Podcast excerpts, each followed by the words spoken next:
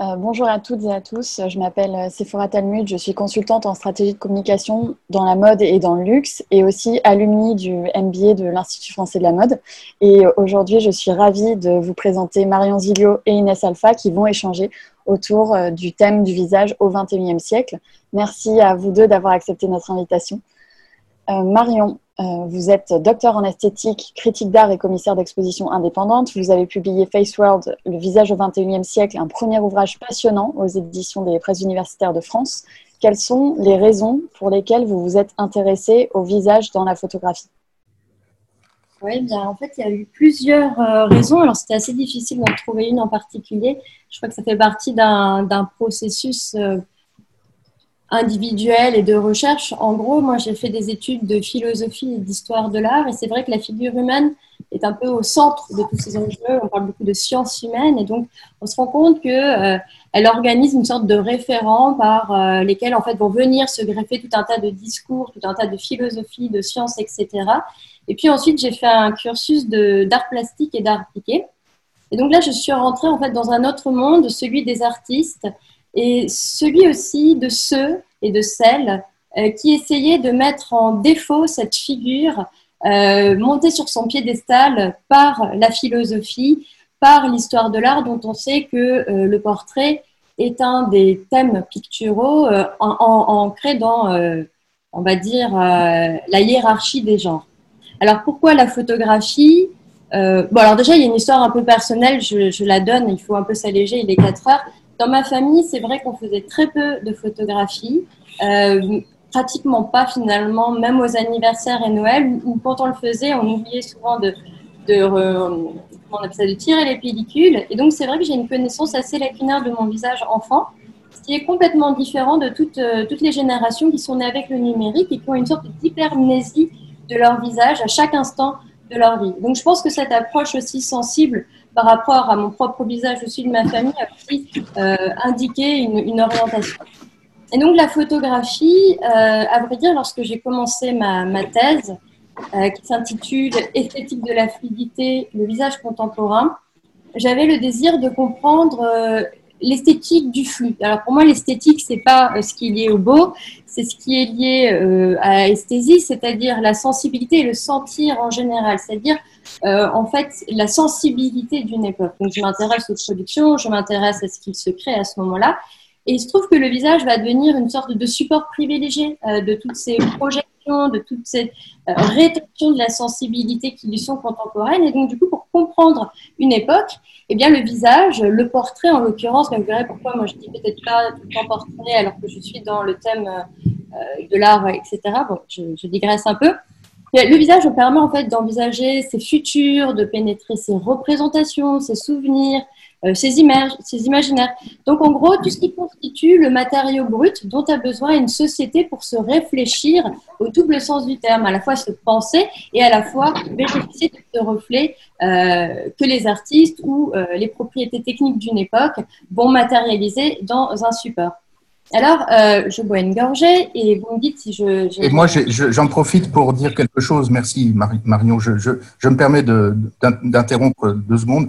J'ai complètement oublié qu'on a un texte, un texte en attente, puisqu'au début de chaque heure, moi, j'étais préoccupé par mon enregistrement. Bon. Donc, euh, quand vous le voulez, si vous êtes prêts, euh, Gérard et Félix, on a une petite, une petite pause littéraire. Voilà. Quand vous le sentez, les uns et les autres, sans vouloir vous interrompre et pardon, je, n'oublierai plus. Euh, je ne sais pas, vous voulez faire la petite brève euh, littéraire qui est très agréable Petite brève, euh, petite, brève si vous. Si. Gérard Comme ça, je rebondirai dessus. Voilà. Oui, oui, oui, si vous voulez. Merci, pardon, Gérard. donc, je ne voulais pas vous interrompre, donc ce, ce sera un peu. Excuse-moi, Gérard. Non, non, non, il n'y a pas de mal, il n'y a pas de mal. Sauf que le, non, moi, le texte que j'avais choisi pour euh, l'entre-deux, euh, entre deux, là, c'était en fait. Euh, au départ, je voulais faire un texte sur les gueules cassées, mais pendant la deuxième guerre, pendant la première guerre mondiale. Et puis en fait, hier, il m'est revenu un autre texte qui me paraît aussi peut-être plus intéressant, même de Oliver Sacks, qui s'appelle L'homme qui prenait sa femme pour un chapeau. je ne sais pas si vous connaissez ce texte qui est fabuleux. Sachs, c'est un, un, médecin anglais et un neurologue Et il parle notamment d'un cas d'un musicien qui s'appelle le docteur P, qui, qui en fait a des troubles de comportement qui sont dus à des lésions cérébrales. il ne reconnaît plus les visages, en fait. Il reconnaît tout le reste, mais pas les visages. Donc j'avais voulu prendre un, extrait par rapport au fait que euh, quand on ne reconnaît pas un visage, c'est aussi, euh, c'est aussi autre, un autre traumatisme, enfin, c'est un autre rapport à l'autre en tout cas. Les formes abstraites ne lui posaient manifestement aucun problème, mais les visages. J'allumais la télévision en coupant le son et tombais sur un vieux film de Bette Davis. C'était une scène d'amour.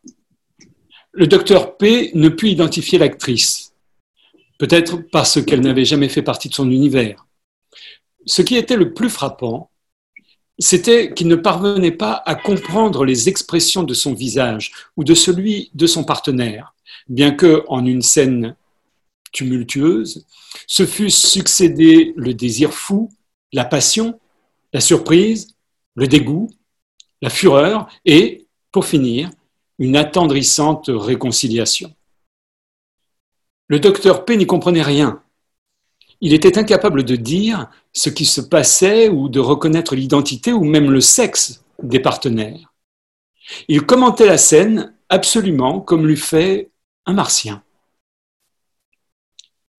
Des photographies de sa famille, de ses collègues, de ses élèves, de lui-même, étaient accrochées au mur de son appartement. J'en rassemblais une pile et les lui présentais, non sans une certaine appréhension. Ce qui avait été drôle ou grotesque dans le cas du film devenait tragique dans la vie réelle. En fait, il ne reconnut personne, ni sa famille, ni ses collègues, ni ses élèves, ni lui-même. Il put reconnaître un portrait d'Einstein grâce à la chevelure et à la moustache caractéristiques du savant, il en fut de même pour deux ou trois personnes. Ah, Paul s'écria-t-il quand je lui montrai un portrait de son frère. Ce menton carré, ces grandes dents, je reconnaîtrai Paul où qu'il soit. Mais était-ce Paul qu'il reconnaissait? Ou bien deux ou trois détails de sa personne à partir desquels il pouvait raisonnablement déduire l'identité du sujet? Car lorsque manquait de tels repères évidents, il était complètement perdu. Mais ce n'était pas simplement la capacité de reconnaître, la gnosie qui était défaillante. Il y avait quelque chose d'erroné dans, toute sa manière de procéder, car il abordait ses visages, même ceux de ses proches ou d'êtres chers, comme s'il s'agissait de puzzles ou de tests abstraits. Ces visages ne lui disaient rien. Il ne les voyait pas. Un visage n'était pour lui qu'un ensemble de traits, un ça. Aucun n'avait pour lui la familiarité d'un tu. Il y avait donc une gnosie formelle, mais pas trace de gnosie personnelle. Et cela allait de pair avec son indifférence ou sa cécité aux expressions. Pour nous, un visage est une personne qui regarde. Nous voyons, pour ainsi dire, la personne à travers sa persona, son visage. Mais pour le docteur P, il n'y avait pas en réalité de persona, ni de persona extérieur, ni de personne intérieure. Voilà. Merci. Merci à toi. Merci, merci Gérard. Et, et merci à vous. Euh, euh, moi, ce texte me plaît beaucoup parce qu'il se trouve que sur euh, un niveau moindre, j'ai également beaucoup de mal à reconnaître les visages. Et tout à l'heure, vous avez montré une diapositive qui indiquait qu'on pouvait à peu près reconnaître 5000 visages. Moi, à l'époque, il me semblait avoir lu 3000. Mais enfin, ce n'est pas la question. Il se trouve que aujourd'hui, on, on, ouvre Facebook, on peut les voir, ces 5000 visages, on ouvre Instagram, etc. Alors qu'il n'y a pas si longtemps, il y a un siècle et demi, deux, euh, les gens ne, circulaient pas autant et au cours de toute une vie, on voyait 3000 euh, visages. Il y a aussi des zones dans le cerveau qui sont en fait euh, qui détectent le nombre de visages et, donc du coup notre incapacité à reconnaître les visages tient aussi du fait que c'est quelque chose d'assez récent. Et alors c'est là où ça me fait embrayer sur la raison de la photographie. En fait, comme je vous le disais, en histoire de l'art, il y a le genre du portrait, mais comme vous le savez, le genre du portrait est réservé à une certaine élite. Euh, il y a l'idée de commémorer, d'asseoir un statut social, euh, et c'est quelque chose qui est évidemment figé, idéalisé, etc. Alors qu'au XIXe siècle, alors qu'on est dans une époque de grande mutation technologique, etc., eh bien, il y a l'invention de la photographie qui va permettre en fait une démocratisation du visage à l'ensemble euh, des anonymes, en fait, et qui va aussi populariser la question du visage et la mettre dans une, une économie, moi que j'ai appelée une économie de flux. C'est-à-dire qu'on n'est plus sur un rapport d'un visage, mais des visages qui d'emblée se dupliquent, circulent comme des images, s'échangent, se capitalisent, se manipulent, etc. Et donc, du coup, ça change complètement le statut euh, à la fois du visage, de l'identité, de notre rapport à soi-même, de la, du rapport à l'autre et du rapport au monde, dans la mesure où nos visages peuvent circuler. Aujourd'hui, ce qui se passe avec les, les selfies, la selfiomanie, eh c'est un phénomène qui est apparu au milieu du 19e siècle avec la portraitomanie. Et quand je vous disais que petite, enfin, que j'ai eu assez peu de photos de mon enfance et qu'il y avait donc une espèce de lacune comme ça de mon visage, il faut vraiment considérer le fait qu'il y a encore un siècle et demi, deux, la quasi-totalité de la majeure partie des individus ne connaissaient pas leur visage. On avait une vision euh, tout à fait lacunaire puisque les miroirs effectivement existaient mais étaient aussi réservés à une certaine élite. C'était très coûteux.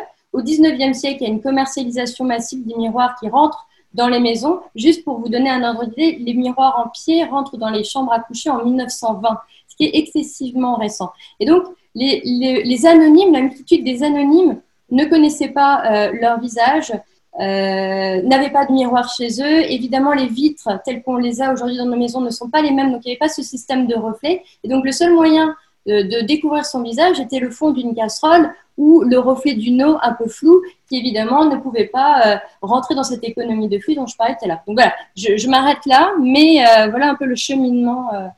et sinon, je m'arrête. Pardon. Merci Marion. Euh, Inès, vous êtes diplômée du master spécialisé en management de la mode et du luxe de l'Institut français de la mode. Vous avez travaillé en agence de publicité en tant que directrice artistique luxe et beauté, puis vous vous êtes spécialisée dans la création de maquillage 3D virtuel en ligne où vous repoussez complètement les frontières du maquillage et défiez les standards de la beauté. Pouvez-vous nous expliquer les moments charnières de votre parcours d'artiste numérique et ce qui vous a donné envie de travailler sur le visage? Oui, je peux vous expliquer ça. Euh, en fait, moi, j'ai fait, euh, euh, comme vous l'avez dit, j'ai fait 7 ans en publicité après, avoir, après être sortie de l'Institut français de la mode, où j'étais directrice artistique spécialisée dans le luxe, la cosmétique et la mode. Et du coup, bah, je passais la plupart de mes journées à travailler sur, sur des visages, de la peau et, et du maquillage. beaucoup de maquillage et beaucoup de cosmétique, donc un peu moins de maquillage, plutôt du maquillage très naturel. Mais voilà, donc à taper des visages à longueur de journée, à faire des benches de photos, de photographes, de mannequins, de tout ça, et euh, à voir, à changer des nez, des yeux, à retoucher, euh, à retoucher des, tronches pour que ça rentre dans, dans les standards et dans ce que les gens et les clients ont envie de voir. Et, euh, et du coup, en parallèle, j'avais, je développais une carrière artistique, mais vraiment juste sans prétention, juste pour euh, m'amuser, parce que ça me permettait de me sortir un petit peu de mon quotidien de l'univers de la publicité, qui, peut être euh, parfois assez, assez rude euh, et pas forcément tout le temps très excitant. Et du coup, j'ai commencé à apprendre la 3D un peu pour le fun. J'avais rencontré Pontero 666, qui, fait de la, qui est un producteur de musique avec qui. J'ai commencé par faire des clips. Euh, dans lesquels j'ai toujours rajouté des éléments en 3D dans un milieu réel, dans, des, paysages qu'on filmait avec euh, une caméra ou un téléphone. J'ai toujours aimé augmenter un petit peu la réalité et la rendre plus fantastique. Et en faisant ça pendant plusieurs années, et puis en développant euh, un peu plus de capacité technique en 3D, un jour je me suis dit, je, me disais quand même, j'aimerais bien avoir un, projet un peu personnel, avoir trouvé un petit peu mon style et euh, je commençais à en plus me diriger plutôt vers euh, la trentaine et je me disais, oh là là, je suis beaucoup trop vieille pour développer euh, quelconque carrière artistique. et puis, je sais pas, un jour, à force de voir toutes mes photos de bench de, make-up artistes et de photographes, je me suis dit, tiens, si je rajoutais de la 3D comme je peux le faire dans des clips sur un visage, du coup, ça serait comme du maquillage, mais en 3D. Parce que pour moi, le maquillage, ça peut être n'importe quoi qu'on puisse appliquer sur un visage pour le transformer, pour moi, c'est du maquillage. Et, donc, du coup, je me suis dit, ah, bah, trop bien, c'est marrant, je vais, je vais faire ça. Et puis, j'ai commencé à faire, euh, c'est comme ça que j'ai commencé à faire ce projet avec des photos et des vidéos un peu plus tard, et maintenant des filtres, euh, que, chose que je ne pouvais pas faire avant. Mais depuis qu'on a accès à cette technologie euh, de réalité augmentée qui est hyper accessible par rapport à l'époque où, quand j'ai fait du maquillage 3D, quand j'ai commencé, ça existait mais c'était pas du tout accessible. Et, pourtant, j'avais vraiment très envie de démocratiser euh, mes créations, que ça reste pas juste euh, dans, des, dans des vidéos juste pour une personne. J'avais vraiment envie d'en faire euh, le maquillage du futur. Et pour cela, il faut que les gens puissent l'utiliser et se le réapproprier à leur manière. Donc voilà, un peu mon parcours brièvement. Très bien.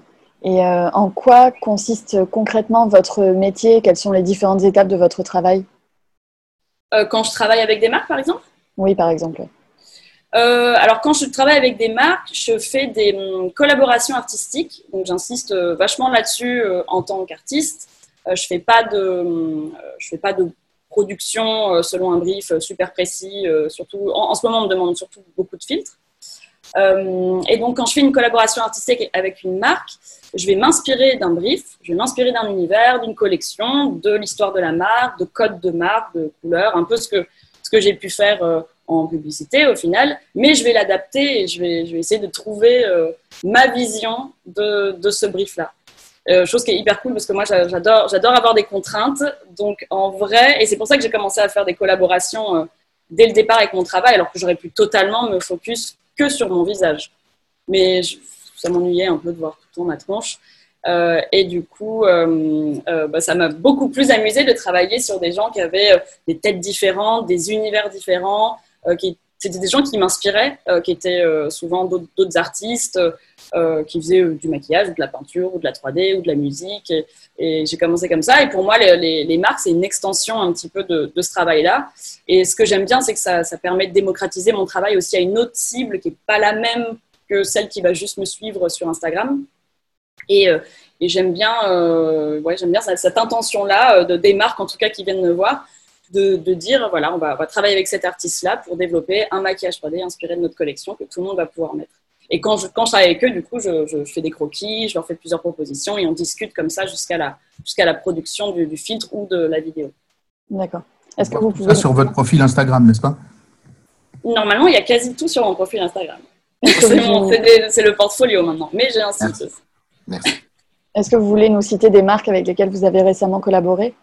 Euh, alors récemment, j'ai sorti un filtre avec euh, Nike et Zalando qui était inspiré d'une paire de chaussures. Euh, donc il y a un univers hyper, c'est la Air Max 2090. Donc il y a un côté un peu genre rempli d'air. En plus, c'était une collaboration avec Enfin, je ne en détail là-dedans, c'est peut-être pas très intéressant. après, j'ai travaillé avec Bima et Lola, Nike, H&M, et à chaque fois, c'était très différent. Et oui, j'ai fait le dernier film que j'ai fait, c'était pour J Balvin, qui est un, pop artiste colombien, je crois, si je ne me trompe pas. Mais, euh, mais voilà, en gros. Coché, Pucci aussi. J'ai eu, beaucoup de chance, euh, franchement, de travailler avec euh, mes marques, enfin, mes marques préférées. Il n'y a, pas, a pas eu une marque où je me suis dit, oh, vas-y. franchement, quand j'ai du mal à réaliser, mais quand je vois mon, quand je vois mon site et que je vois Coché, Pucci, Dior, Bimba Lola, je fais, putain, bien. Voilà. Et est-ce qu'il y en a euh, dont vous rêvez ou des artistes avec lesquels vous souhaiteriez collaborer aussi? Ouais, ouais, bien sûr, bien sûr. Je, heureusement, je ne suis pas encore blasée de toutes ces magnifiques collaborations. Euh, j'adorerais bosser. Euh, il, y a, plein de marques que j'aime beaucoup. J'aime beaucoup Balenciaga, j'aime beaucoup Prada, j'aime beaucoup Miu Miu. A des univers que j'aime bien. Après, des artistes comme Björk ou un photographe comme Nick Knight. C'est des gens dont l'univers aussi m'ont beaucoup inspiré. Euh, dans mon travail. Donc euh, voilà, puis la liste est, longue en vrai, mais euh, bien sûr. Très bien, merci. Et question pour toutes les deux, est-ce que vous prenez beaucoup de selfies de vous? Marion, si tu veux commencer. Cette semaine, j'en ai pris pour tester les filtres d'Inès. Après, ce n'est pas une pratique qui, qui est quotidienne. mais en revanche, je me suis rendu compte que j'en faisais lorsque je suis euh, seule et loin euh, dans une. Enfin, par exemple, j'ai voyagé pendant un mois et demi à New York toute seule il y a quelques années. Et là, à ce moment-là, c'est vrai que j'en ai fait, d'une part pour pouvoir envoyer à mes amis des photos de moi pour qu'ils puissent euh, voilà, me voir, c'était une sorte de coucou, mais aussi parce que ça témoignait en fait de la transformation quasiment existentielle que j'étais en train de, de vivre. Et euh, ce qui me déconcentre. Et donc voilà, je crois qu'en fait le selfie, et, c'est peut-être là où finalement ça va rejoindre certaines questions qui sont un peu euh, abordées euh, tout à l'heure, euh, peut, peut, faire aussi office de technique de soi, c'est-à-dire dans un usage répété, va venir aussi travailler notre singularité, notre subjectivité. Donc voilà, je, je vais arrêter là.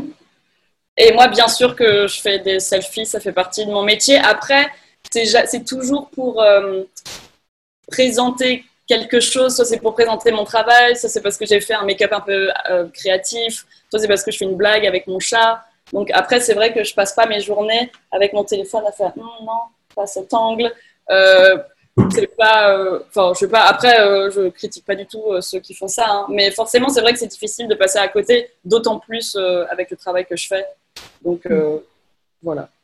Et euh, les filtres que vous faites euh, fonctionnent aussi sur les animaux de compagnie, c'est ça? Alors, euh, oui, certains. sur Snapchat, il y a une fonctionnalité où on peut créer des filtres où ça traque le, dire le visage. Est-ce qu'on peut parler du visage d'un animal?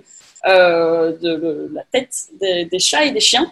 Ça les reconnaît très bien parce que malheureusement, mon chat a une tête plate qui ressemble vaguement à un persan, mais c'est pas un persan. Et du, euh, souvent, euh, les applis ont du mal à reconnaître son visage, ce qui n'est pas du tout sympa pour lui. et, et sur, sur Instagram, il n'y a pas encore la fonctionnalité, mais c'est assez drôle parce que le logiciel arrive à voir des visages parfois chez certains animaux, enfin chez certains chiens et chats. les chats blancs, ça marche très bien sur eux, apparemment, les filtres. Euh, et, les, et, certains chiens, effectivement, les, les, animaux de couleur foncée, souvent, ça, ça, ne reconnaît pas très très bien le visage de, gris à noir. Malheureusement, voilà, beaucoup de discrimination euh, chez, pour les animaux. Mm, même problématique pour les humains, donc c'est intéressant de, connaître hein, cette euh, information. non, mais après, il y a eu un moment donné, au tout début, où les fils sont sortis, ils avaient beaucoup de mal à reconnaître les visages de couleur noire. Mm. L'intelligence artificielle qui reconnaissait le visage. Je pense pas que ce soit un truc de de, je pense pas que ce soit raciste, euh, inhérent au, logiciel. Je pense que c'est un truc de contraste et de lumière. Et du coup, il fallait vraiment qu'il y ait des conditions lumineuses pour que le logiciel et la caméra comprennent bien les, caractéristiques du visage. Là où euh, sur un visage blanc, c'est peut-être plus contrasté, euh, je sais pas. Enfin, il me semble. Après, c'est une programmation qui a été choisie en amont. Lorsque Kodak faisait ses premières pellicules, il était, elles étaient enfin, fondées sur des peaux blanches. Et c'est pour ça qu'elles avaient du mal à photographier des, des peaux noires. Et aujourd'hui, les logiciels de, d'intelligence artificielle, etc. C'est la même chose, ce sont des programmations et on sait très bien qui code aujourd'hui. Et ça, ça a été aussi rapidement évoqué. Oui, euh, oui. Non, bien sûr, certainement, enfin c'est genre quasi sûr, hein, je ne modérerai pas mes propos là-dessus, as raison.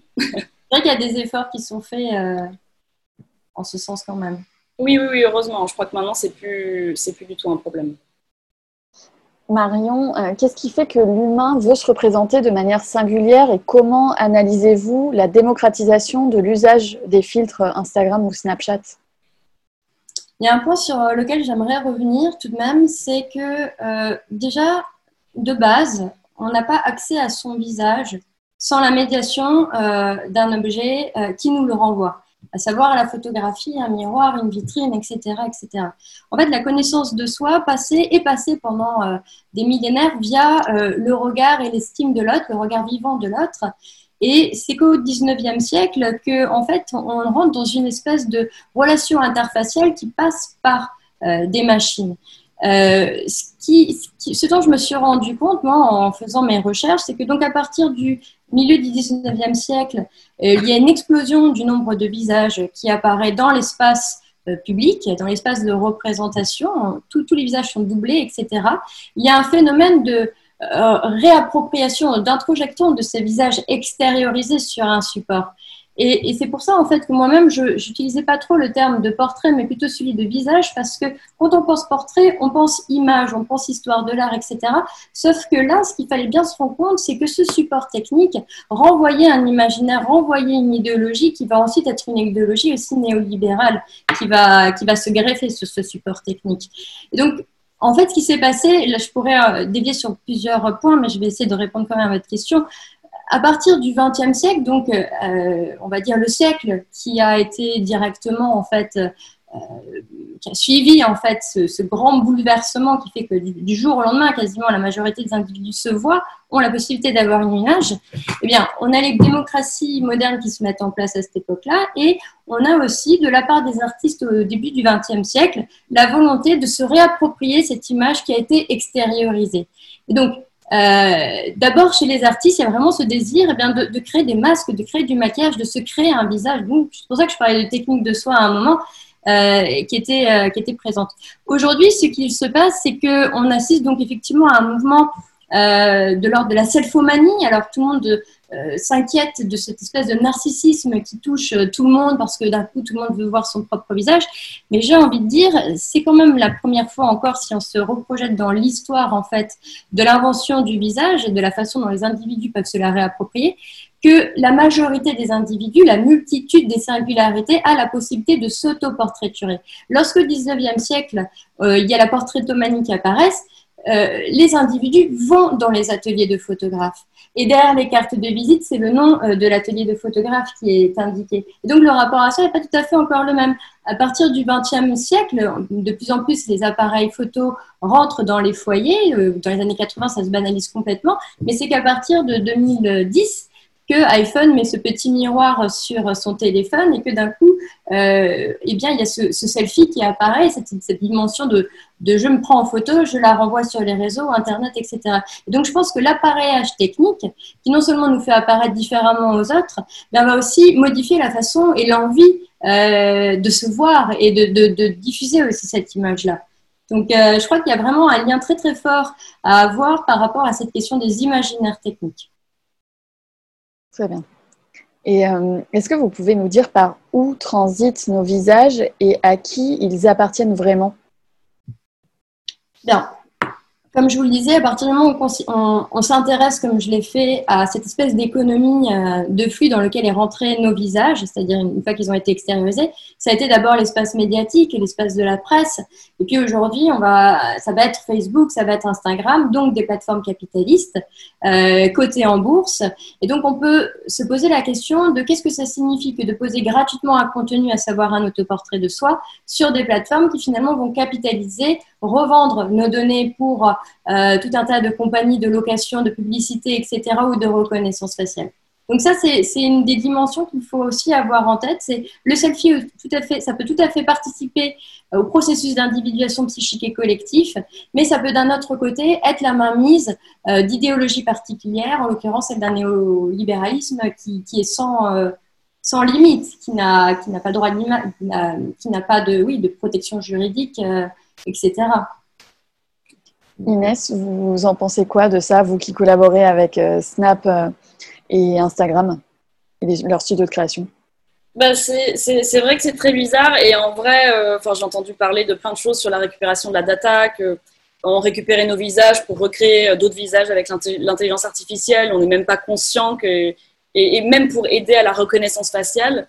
Et c'est vrai que ça fait, ça fait super peur. On, on s'imagine tout de suite Black Mirror, l'enfer.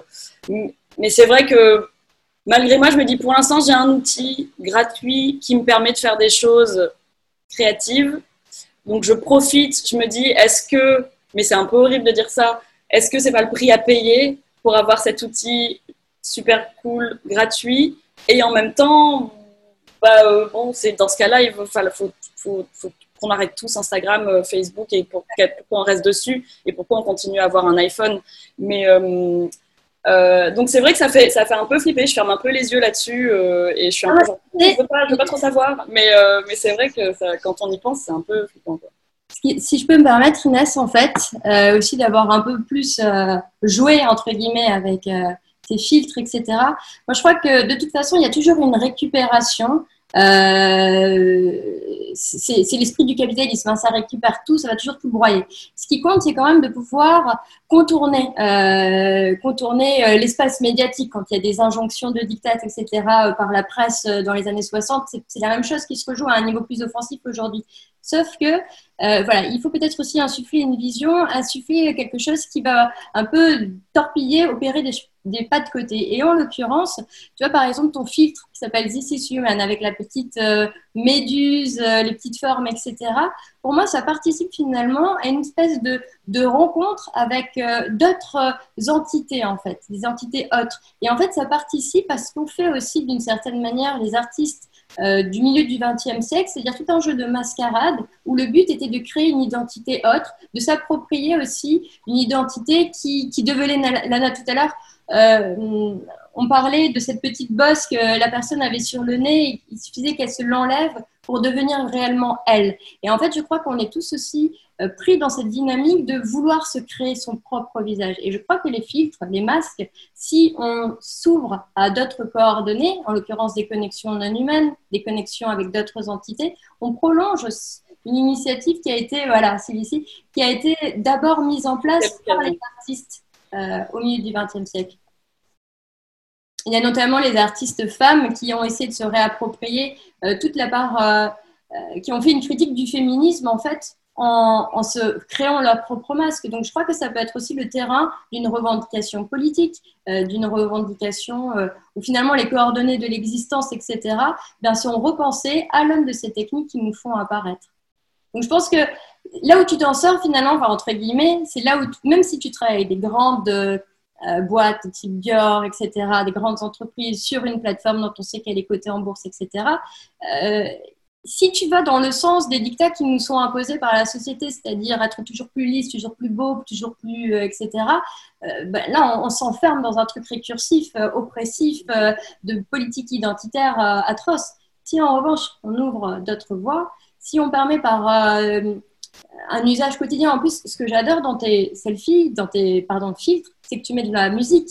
Tu crées carrément une ambiance. Donc en fait, on est dans, un rapport d'immersion complet en fait. Donc oui, on reste sur le cadre du virtuel, mais le virtuel, c'est le, le, potentiel, c'est la puissance, tu vois. C'est aussi le fait de pouvoir ouvrir quelque chose. Non, non, mais je, suis d'accord et c'est vrai que quand j'ai collaboré avec George, je me suis posé pas mal de questions euh, éthiquement où je me disais, c'est une super belle marque, c'est une super belle marque de maquillage, mais aujourd'hui, elle incarne pas ma vision de la, beauté, parce que c'est euh, standard de beauté land, euh, puissance max, et du coup, euh, je me disais, est-ce que vraiment c'est une bonne idée de faire cette collaboration? Et en même temps, je me disais, la mannequin qu'on a eue, elle est, elle est blonde, elle est un peu bizarre. Genre, elle a les yeux un peu écartés, mais genre, c'est le max de ce qu'ils ont pu faire en termes de, de standards de beauté un peu différents, quoi. Et euh, elle est blonde, elle a la peau super blanche, super lisse, mais, j'adore, elle est super belle. Mais je me suis dit, si cette marque, si une marque aussi euh, grande, aussi puissante et aussi euh, un peu conservatrice quand même, souhaite travailler avec une artiste comme moi qui fait quand même des trucs un peu chelous de l'espace et tout, je me dis, on, avance quand même, il y, a quand même du progrès. Il y a quand même, je me dis, j'ai quand euh, quand j'ai quand même fait mon travail dans un sens de déconstruire un petit peu euh, les standards de beauté ou essayer d'insuffler quelque chose d'un peu différent qu'on n'a pas l'habitude de voir. Donc, je me suis dit, bon, au moins il y a un peu ça. Euh, Maintenant, c'est juste des petites paillettes en 3D sur le visage et peut-être que la prochaine fois, euh, la mannequin sera vachement plus bizarre ou différente ou je sais pas quoi. Et puis, ce qu'elle aura sur la tête, ce sera encore plus perturbant, mais ça en devient beau, beau parce, que, parce que la beauté est très subjective et voilà. Il ne faut pas oublier que la question de l'identité, c'est quelque chose qui, qui n'est pas fixe, figé et donné une fois pour toutes. C'est quelque chose qui se construit quand je faisais également mes, mes, recherches, encore une fois, je suis revenue sur la question du masque, euh, qui est euh, en fait pour moi l'espèce d'ancêtre archaïque euh, de la photographie. C'est-à-dire que la photographie, on était rentré dans un processus de technique de soi, mais en fait, quand on remonte à l'époque, le masque était aussi la possibilité dans des métaphysiques africaines ou dans des métaphysiques asiatiques, etc., de se connecter avec d'autres mondes. Mais lorsque je suis allée voir du côté de la Grèce antique, le mot masque, en fait, partage dans son étymologie même euh, la, signification de visage, masque, et façade d'un bâtiment. Et en fait, ce qu'on se rend compte, c'est que les Grecs n'avaient pas une conscience euh, de l'identité de soi telle que les modernes nous l'ont, euh, fait accepter et dont on, croit qu'elle est en fait euh, innée, universelle, etc. L'identité, c'est pas quelque chose qui est donné, mais qui va se construire au contraire avec cette, ce rapport, ce jeu d'aller-retour avec le masque que met en place les sociétés archaïques. Et en fait, tout ça pour dire que tout ça pour dire quoi d'ailleurs? Je sais plus, mais enfin. est-ce que, je peux, est-ce que je peux intervenir sur ce point? Oui. Merci beaucoup pour ce, développement euh, super intéressant. Ah oui, je sais, je sais. Tout ça pour ah. dire que le masque, le prosopone, etc., a permis de construire les catégories euh, qui ont fait euh, euh, les catégories cardinales de la philosophie, à savoir l'esprit, la conscience, le moi, l'individu, cette chose qui serait soi-disant indivisible. Et en fait, tout ça, ça, ça, ça monter l'idée d'un humain qui sera encore une fois au-dessus de toute chose, qu'on va venir figer parce que le christianisme s'en mêle, alors du coup, il faut révoquer les polythéismes. Et donc, toute vision un peu éclatée de soi a été de suite vue comme quelque chose de fragmentation, de perdition, etc. Alors qu'aujourd'hui, on voit bien qu'on est porté à, à être traversé par une identité en devenir. Voilà, enfin, c'était juste. Euh, Merci. Non, ce, passage sur 2000 ans, ça a quand même été un passage euh, lent, du masque comme projection de soi, comme construction de, des, catégories, comme vous venez de le dire, au masque qui, qui, qui, qui empêche la personnalité de s'exprimer, ce basculement-là, il me paraît très important, très intéressant. Euh, voilà, la persona qui est sur la, scène du théâtre antique et qui se projette à travers un masque. Euh, entre-temps, euh, on, a, basculé avec la Renaissance et, jusqu'à aujourd'hui dans, l'inverse. Le masque, bloque. Bah, les, les, hellénistes expliqueront, euh, je crois que c'était Détienne qui disait qu'il y a eu tout un tas de controverses autour du terme de, de prosopone, qui est donc l'ancêtre de persona, qui est l'ancêtre de la personne, parce que c'est venu alors que le masque chez les Grecs était ce qui révélait et non pas ce qui cachait, euh, avec le christianisme et avec tout ça, on en est venu à penser que c'était le démon, que ça venait d'une part obscure, des monstres, de l'invisible, etc. Et donc, ça en est venu à cacher le masque comme quelque chose qui cache. Et ça, c'est c'est le fruit de construction, d'emboîtement sémantique, etc., qui sont longs, qui sont un processus, mais un processus qu'il faut interroger. Pourquoi d'un coup les discours commencent à vouloir préciser que le visage doit être caché. Pourquoi l'islam, qui est une religion beaucoup plus récente que le judaïsme et le christianisme, a mis un veto sur la représentation du visage? Parce que en fait les religions précédentes ont montré que donner un visage aux individus, à la majorité des, individus, pouvait euh, être problématique. Je ne vais pas rentrer dans le détail de pourquoi, mais en tout cas, il faut le garder à l'esprit. C'est une technique de contrôle. À la fois, euh, enfin, et euh, justement, euh, vous parlez de masques. Là, je vais rebondir sur notre euh, époque actuelle. Inès, comment le port du masque de protection sanitaire impacte-t-il votre travail? Est-ce que des gens peuvent se prendre en photo, en selfie avec des filtres, avec un masque leur couvrant la moitié du visage? Comment ça se passe? Alors, ça marche pas super bien. Après, je dirais, ça, dépend, euh, ça, bug un peu parce que bien sûr, il a besoin de, euh, de, comprendre la totalité du visage. Et d'ailleurs, c'est un truc très intéressant que Snapchat avait développé pour euh, les femmes des Émirats arabes, je crois, enfin, je ne sais plus quel pays exactement, mais en tout cas pour les femmes voilées, ils disaient, bah, on a envie que les. Parce que, au-delà, le, masque contre le coronavirus, si on est chez soi et qu'on n'a pas de masque, dans, une période de pandémie, on peut toujours se prendre en selfie, utiliser des filtres euh, effectivement, quand on va faire les courses ou qu'on se promène dans la rue avec la masse, c'est peut-être pas forcément le meilleur moment pour, utiliser un filtre. Donc, euh, c'est vrai que ça n'a pas trop, trop. Au contraire, euh, comme les gens étaient chez eux et se faisaient chier, et j'ai eu un pic d'utilisation de mes filtres. mais pour, revenir à ce point-là de qu'est-ce qu'on fait bah, pour des, femmes voilées, par exemple, qui veulent utiliser un masque, un filtre, pardon, mais qui sont voilées. Et aujourd'hui, les filtres ne traitent pas, pas le visage. Donc, ils ont développé une technologie à part et un filtre à part qui se déclenchait juste en voyant les yeux. Et, c'est un super projet parce que du coup, bah, voilà, les, nanas, elles ont pu euh, se faire plaisir et porter plein de filtres euh, avec des, fleurs et des paillettes. Et. Ok, top.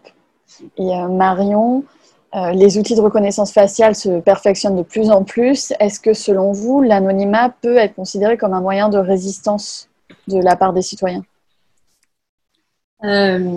Évidemment c'est un moyen de résistance, c'est même, j'ai envie de dire, un acte de désobéissance civile nécessaire quand on voit à quelle, à quelle force on est quadrillé, contrôlé dans les moindres phrases et gestes. Après, moi, j'ai envie de développer aussi une, une autre approche c'est vrai que beaucoup d'artistes, donc comme vous le savez, je viens de l'art, donc je m'intéresse beaucoup à ce que font les artistes. Et souvent, les artistes font les choses un tout petit peu avant euh, le grand public. Et donc, on a, on a ce petit temps-là d'avance. Les artistes ont euh, très rapidement cherché à dévisager c'est-à-dire à supprimer les coordonnées du visage dans les représentations. Tout ça, ça s'est passé le long du XXe siècle. Alors évidemment, le siècle des grandes guerres font que euh, euh, la défiguration, les thèmes du lait, etc., de l'informe ont été traversés, mais c'était aussi pour contrecarrer tous les dispositifs de pouvoir qui se sont mis en place avec la photographie le long du 19e siècle. Tout à l'heure, on a évoqué Duchesne de Boulogne, on a évoqué peut-être aussi Alphonse Dizéry, euh, Bertillon, je veux dire. Ça, ce sont des protocoles juridiques, scientifiques de médecine qui ont été assistés par la photographie pour aller cadrer les individus. Long du XXe siècle, donc, les artistes ont cherché à brouiller ces coordonnées, à brouiller les coordonnées d'un jeu, d'un mois, etc., qui ont en fait été euh, mis en place au cours des siècles pour euh, justement bien euh, catégoriser les individus dans une identité, etc., etc. Maintenant, ce qui se passe, c'est qu'on a vu qu'il y a eu le désir de la part des artistes et même des, individus dans, le, quotidien d'essayer d'inventer son visage en se connectant euh, à des devenirs autres, des devenirs trans, euh, de homme passé à femme, de femme passée à quelque chose d'animé, d'inanimé, etc. Donc il y a une espèce d'expérimentation de soi qui s'opère.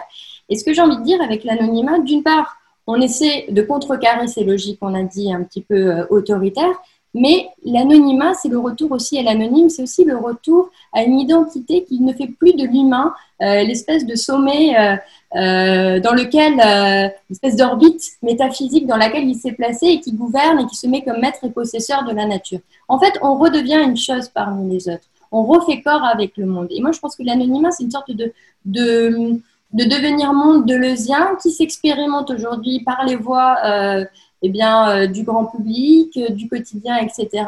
Et je crois vraiment qu'il y a ce mouvement-là qui est en train de s'opérer et les masques filtres pardon, euh, d'Inès avec ses connexions non humaines, avec ces espèces d'ambiance. la méduse, c'est pas innocent. Pourquoi est-ce qu'elle revient? La méduse est composée de 98% du milieu dans lequel elle est, c'est-à-dire l'eau. C'est un, désir de contact, de réimmersion, de compréhension qu'on appartient au monde et qu'on n'en est pas coupé. L'anonymat, à mon avis, c'est aussi cette puissance-là. Vous avez un peu embrayé sur ma question euh, euh, sur, euh, qui fait suite justement à la conférence de Bruno Teboul sur les métamorphoses du visage humain. Et j'aimerais vous demander à toutes les deux si vous pensez que de nouvelles formes d'identité sont en train d'éclore. Vas-y Inès. moi, alors c'est ma vision peut-être un peu, un peu naïve de la chose, mais moi je pense que euh, clairement, il y, a il y, a énormément d'identités, encore plus d'identités qui se développent, vu que maintenant les gens sont complètement libres de développer euh, de multiples euh, avatars digitaux en ligne, avec des formes différentes et avec plein. Il y a de plus en plus de moyens différents maintenant de, de se transformer, en tout cas, enfin, dans le milieu, dans le monde digital en tout cas, que ce soit les filtres, que ce soit Second Life, ça existe toujours, et encore plein d'autres plateformes comme ça virtuelles où on peut se créer son avatar. Il y a, il y a énormément euh, d'argent qui se développe euh, là-dessus, par exemple dans le milieu du, jeu vidéo, où les gens dépensent énormément de sous pour customiser leur avatar qui leur ressemble, enfin qui leur ressemble ou pas d'ailleurs. non, justement, les gens s'amusent à créer genre leur version idéalisée et, chaque avatar digital a un, look différent, mais aussi une personnalité différente. Euh, parce que c'est, on, le voit beaucoup, euh, que ce soit sur, basiquement sur Instagram ou Facebook, les gens n'ont pas forcément la même personnalité que quand on les voit en vrai. Et, euh, et du coup, pour moi, il y a juste une infinie d'avatars et je suis la première à en avoir sur plein de jeux vidéo différents. Et, enfin, après, moi, je, je, reste assez fidèle à moi-même, mis à part que je mets un masque sur ma tête. Mais je pense que oui, c'est l'occasion de créer encore plus d'identité en ligne, en tout cas. Oui, moi je, je, rejoins parfaitement euh, cette idée. Je dirais même que je crois que les coordonnées de la philosophie et de l'ontologie sont en train de se repositionner euh, par rapport à ces, ces possibilités de, ben, de ne plus penser l'identité comme quelque chose, encore une fois, qui est donné, infligé, etc., mais quelque chose qui est processuel. et donc ça, c'est vraiment quelque chose qui met un peu en déroute les métaphysiques du sujet telles qu'elles ont été pensées à travers les siècles. Et oui, voilà, je, j'ai autre chose à dire, mais je sais plus ce que c'est. Euh. Et euh, Oui, encore une fois, Nancy, je voulais revenir, mais je l'ai déjà dit, mais quand même, encore, encore une fois, cette idée de fragmentation euh, de soi, c'est quelque chose qui inquiète énormément parce que, voilà, ce n'était pas les coordonnées par lesquelles on nous avait appris à devenir ce qu'on est. maintenant, on se rend compte que, bah, oui, mais on reste quand même soi-même en étant plusieurs. Et autre chose aussi, ce que je voudrais dire, c'est que euh, aujourd'hui, on se rend compte aussi qu'il y a de plus en plus de voix qui s'élèvent, euh, de voix de toutes parts, et c'est la voix des anonymes, c'est la voix de ceux qui n'ont pas eu de voix, qui n'ont pas eu droit au chapitre. Qui a eu droit au chapitre pendant euh, toute cette période? On l'a dit, c'est l'élite, mais c'est aussi cette figure de l'homme blanc, chrétien, etc., qui est devenu le socle de référence autour duquel toutes les autres visagérités se sont organisées. Aujourd'hui, il y a un, balancement qui s'opère parce que déjà, la technologie nous permet d'apparaître euh, aux yeux de tous, aux yeux du monde. Et donc, du coup, il devient un porte-voix. Lorsqu'on parlait de personnage, ça, c'est le masque qui devient le porte-voix. Et donc, toutes ces technologies de prothèses individuelles nous permettent euh, de rentrer dans ces scènes-là politiques, finalement. je voulais rejoindre un truc que tu as dit précédemment sur c'est pas parce qu'on a plusieurs identités que c'est pas nous-mêmes ou qu'elles sont pas vraies. Euh, c'est vrai qu'il y a même des gens, en tout cas ce, que le, ce que Internet a permis, il y a des gens qui sont beaucoup plus à l'aise avec leur personnalité digitale et qui se sentent beaucoup plus eux-mêmes. C'est le, maquillage, c'est le propre de le maquillage, c'est comme du camouflage. Je veux dire, on devient ce qu'on est en, créant, en dessinant son propre visage. Et le problème, encore une fois, c'est qu'on est dans une tradition qui est euh, orientée vers l'introspection, qui met en défaut tout ce qui semble superficiel, tout ce qui semble de l'ordre de l'équipement cosmétique. Mais en fait, il faudrait peut-être aussi penser à revaloriser cette partie d'extériorisation, d'autant que tout ce qui est considéré comme l'intériorité, la conscience, etc., on se rend bien compte que ce sont euh, des fantasmes, en fait, et que ce sont aussi des constructions qui ont orienté euh, les individus dans une vision individualiste même de la société. Que fait le masque euh, sanitaire? Certes, il cache la relation, il bloque un peu la relation de soi à l'autre, mais en même temps, il nous met tous euh, un petit peu sous, le même, sous la même bannière.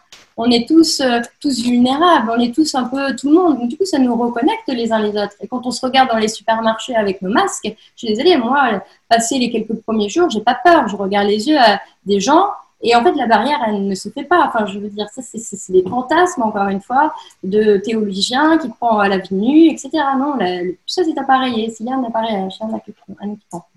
Je, balance les trucs de façon un peu. Euh, comme on est passé par, euh, euh, par Lévinas, c'est une vision très existentielle avec des catégories Sartre, Camus, etc. Tous ces discours-là, je, je, les entends, je les comprends, ils sont certainement nécessaires, mais je crois qu'il faut vraiment aussi penser ce qui a toujours inquiété l'homme, l'humain en tant que. C'est cette, dimension technique qui est à la fois aliénante, mais qui est aussi émancipatrice et, dont on doit aussi savoir orienter euh, le mouvement en fait. Très bien. Dernière question à toutes les deux. Quels sont vos projets pour la suite? Euh, alors, euh, je commence. euh, j'ai pas, j'ai pas de projet super précis. Je me laisse un peu porter par le flow, mais en tout cas, c'est vrai que j'ai quand même, je garde quand même cet objectif de démocratiser un petit peu le, le maquillage virtuel, le maquillage 3D ou le maquillage digital et le rendre aussi accessible qu'aujourd'hui. Euh, euh, aujourd'hui, quelqu'un qui va porter un filtre, il le porte tel quel, il ne peut pas le modifier, il ne peut pas s'approprier. Moi, j'aimerais qu'à terme, les gens puissent s'appliquer du maquillage sur le visage, du maquillage digital sur le visage, comme ils s'appliquent du maquillage physique. Et donc, ils pourraient prendre certaines formes, certaines couleurs et les appliquer où ils veulent sur le visage pour euh, toujours offrir plus de liberté d'expression aux gens. Voilà, ça c'est mon objectif. Euh, tant que j'aurais pas fait ça, je ne pourrais pas mourir. Et moi, de mon côté, je vais sortir un autre livre là en septembre qui s'intitule Le livre des larves Comment nous sommes devenus nos proies, qui est finalement euh, un prolongement de Face le premier livre. Euh, dès lors qu'on peut extérioriser son visage il y a un rapport de sujet-visage qui contemple son autre, son objet-visage. Et en fait, tout ça, ça a entretenu un, ça a pardon, un rapport d'observation continue sur soi-même. Et donc, en fait, petit à petit, euh, on en devient à, devenir nos propres proies parce qu'évidemment, euh, tout le logiciel, on va dire, euh, publicitaire, marketing s'enroule et on devient une sorte de cible. je ne sais pas si je m'explique très très bien, mais et les larves, c'est le masque en fait. Larva, ça signifie le masque, les masqué. Et donc il y a voilà, une réflexion comme ça qui se poursuit sur un terrain qui va plutôt se connecter à la communauté du vivant au sens large. On a parlé du fait que est-ce que les animaux ont des visages? Moi je dirais que les insectes sont narcissiques aussi. voilà. Et il y a tout un travail d'ornement de l'insecte, d'apparition au monde, qui ne se justifie pas que par des principes de sélection naturelle euh, ou de euh, rapport de séduction avec un partenaire. Et je crois que ça fait partie d'une dynamique qui est en train de se faire aujourd'hui dans la pensée contemporaine. On fait des, livres sur euh, les arbres, sur les rivières, sur les cailloux, les lichens, etc. Donc la larve, c'est la chose la plus éloignée de l'humain, mais en fait, peut-être. Euh... Ah, voilà, je m'arrête là. Super, merci. Le, vivant, euh, le vivant réuni. Juste, ce sera au PUF Oui, c'est la même collection. Merci. Euh, Il est 16h54. question du public Oui, oui. Super. Alors, j'ai pas vu le chat. Je crois qu'Inès a répondu entre. Oui, Inès a répondu à Erwan si Erwan, tu as envie de continuer à poser une question, profites-en.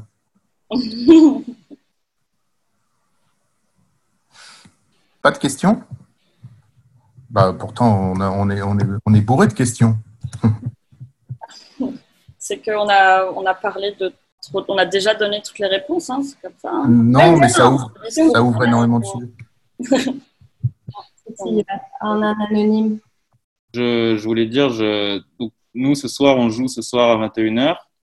Et ça faisait écho, Inès, euh, ce que tu disais, euh, ça faisait écho à oui, en fait, le personnage. Euh, moi, je trouvais ça très intéressant comment les personnages, avoir plusieurs personnages maintenant est, est si facile. Et c'est vrai que dans notre musique, nous, c'est ce qu'on fait depuis, je sais pas, c'est une réflexion qu'on a depuis longtemps et maintenant tout s'accélère, donc ça prend sens. Et pour nous aujourd'hui, faire, faire être là pour le, thème du visage, ça nous, ça nous correspond, c'est une chance et c'est marrant. Voilà. Venez ce soir euh, à 21h pour Kids Wear Uniform et à 20h pour Baptiste Crespin qui fera un concert de piano. Euh, Intéressant.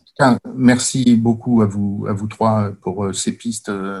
Le, chacune de ces interventions donne envie de lire et de poursuivre. Et, donc, si on est sans voix, c'est parce qu'on est en train d'agencer les questions et de rapprocher les différentes interventions c'est formidable. Mais... Je, oui, Marion. Je voulais juste, euh, parce que j'étais très curieuse de rencontrer Inès, en fait. Euh.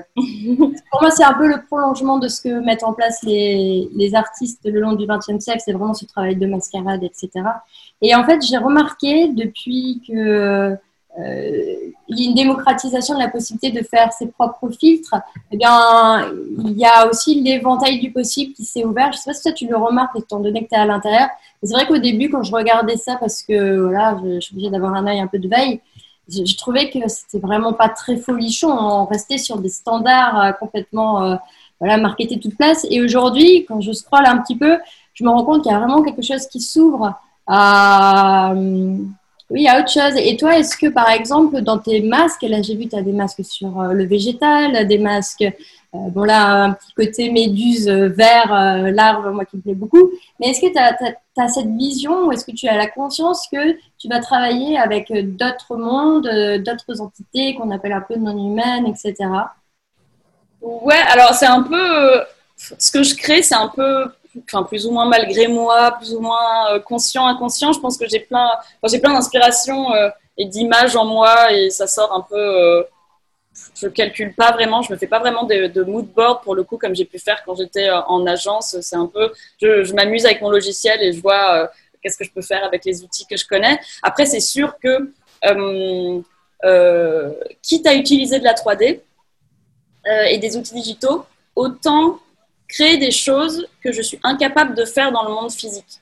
C'est ce que je me suis dit à un moment donné, au, tout début, quand j'ai fait du, maquillage 3D, je me disais, ah, ça serait trop bien si je faisais euh, une expo, et puis il y aurait euh, donc la vidéo, euh, la version interactive ou pas, et la version physique où les gens peuvent toucher le masque.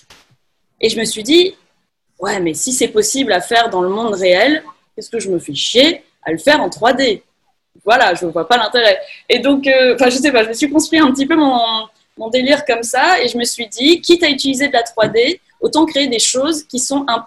et aussi parce que j'aime bien rêver, j'aime bien, euh, j'aime bien me créer des, univers un petit peu fous, sortir de, la réalité, voilà. Et c'est vrai que je suis assez, euh, j'aime bien rendre tout un peu plus magique et, bizarre et j'aime bien. C'est pour ça que j'ai toujours travaillé avec euh, des, des vidéos ou des photos du monde réel c'est que j'avais pas envie de faire non plus quelque chose de un, monde totalement virtuel où on pourrait jamais euh, on pourrait jamais aller. J'aime bien ce fait de rajouter la 3D, rajouter un élément qui est qui ne peut pas exister dans sur Terre parce que bah voilà, si je mets une méduse qui flotte dans l'air, euh, en vrai la méduse elle devient juste toute sèche et euh, elle meurt. Voilà. Donc c'est pas possible. Et elle va pas flotter parce que la gravité lui permet pas de flotter dans l'air. Mais avec la 3D, je peux faire ça. Et, et du coup, je, trouve ça, j'aime bien voilà, rendre cette, et me dire que avec les outils en plus qu'on a aujourd'hui, parce que j'ai l'impression qu'il suit mon visage, peut-être que c'est vrai. Et j'aime bien me dire, non, en fait, c'est vrai, c'est réel, que je, le vois dans, je le vois dans mon écran, pourquoi est-ce que ça n'existerait pas? C'est juste que je ne peux pas encore le toucher. Mais je suis sûre qu'à terme, bon, euh, très certainement, de toute façon, avec les, avec les technologies, on ne sait jamais, mais il y aura un moment donné où on pourra certainement toucher euh, ou en tout cas sentir. J'ai même vu des recherches où ils essayent de, euh, de rendre euh, des éléments en, en, hologramme ou en, oui, en, hologramme avec des projections de lumière, euh, de leur donner du volume et que ce soit presque palpable avec des, en utilisant des fréquences sonores. Et en fait, on a l'impression vraiment, avec les mains, en approchant les mains de, de l'objet, voilà, si je l'approchais de lui, je sentirais des petites fréquences sonores et je pourrais presque le toucher. Et, c'est fou de se dire, voilà, oh un jour, non seulement je vais le voir dans ma vidéo, mais vraiment en approchant mes mains, je vais le sentir alors qu'il ne sera pas vraiment devant moi. Mais comme j'aurai des lentilles de contact euh, avec des nanotechnologies et tout, bah, bah, c'est bon. En fait, la, méduse, elle est, elle est dans le monde réel. Euh, mhm. Donc voilà, je ne sais pas si j'ai répondu à, ta question, mais euh, voilà. Merci, merci beaucoup. Euh, Inès, est-ce que vous voulez bien répondre à Erwan dans la boîte de dialogue? Parce ah. qu'il a posé une question, mais il est 17h et si vous voulez bien, on va clôturer, même si c'est à regret toujours à chaque fois. Mais merci, beaucoup en tout cas. Oui, on, vous applaudit, on vous applaudit virtuellement.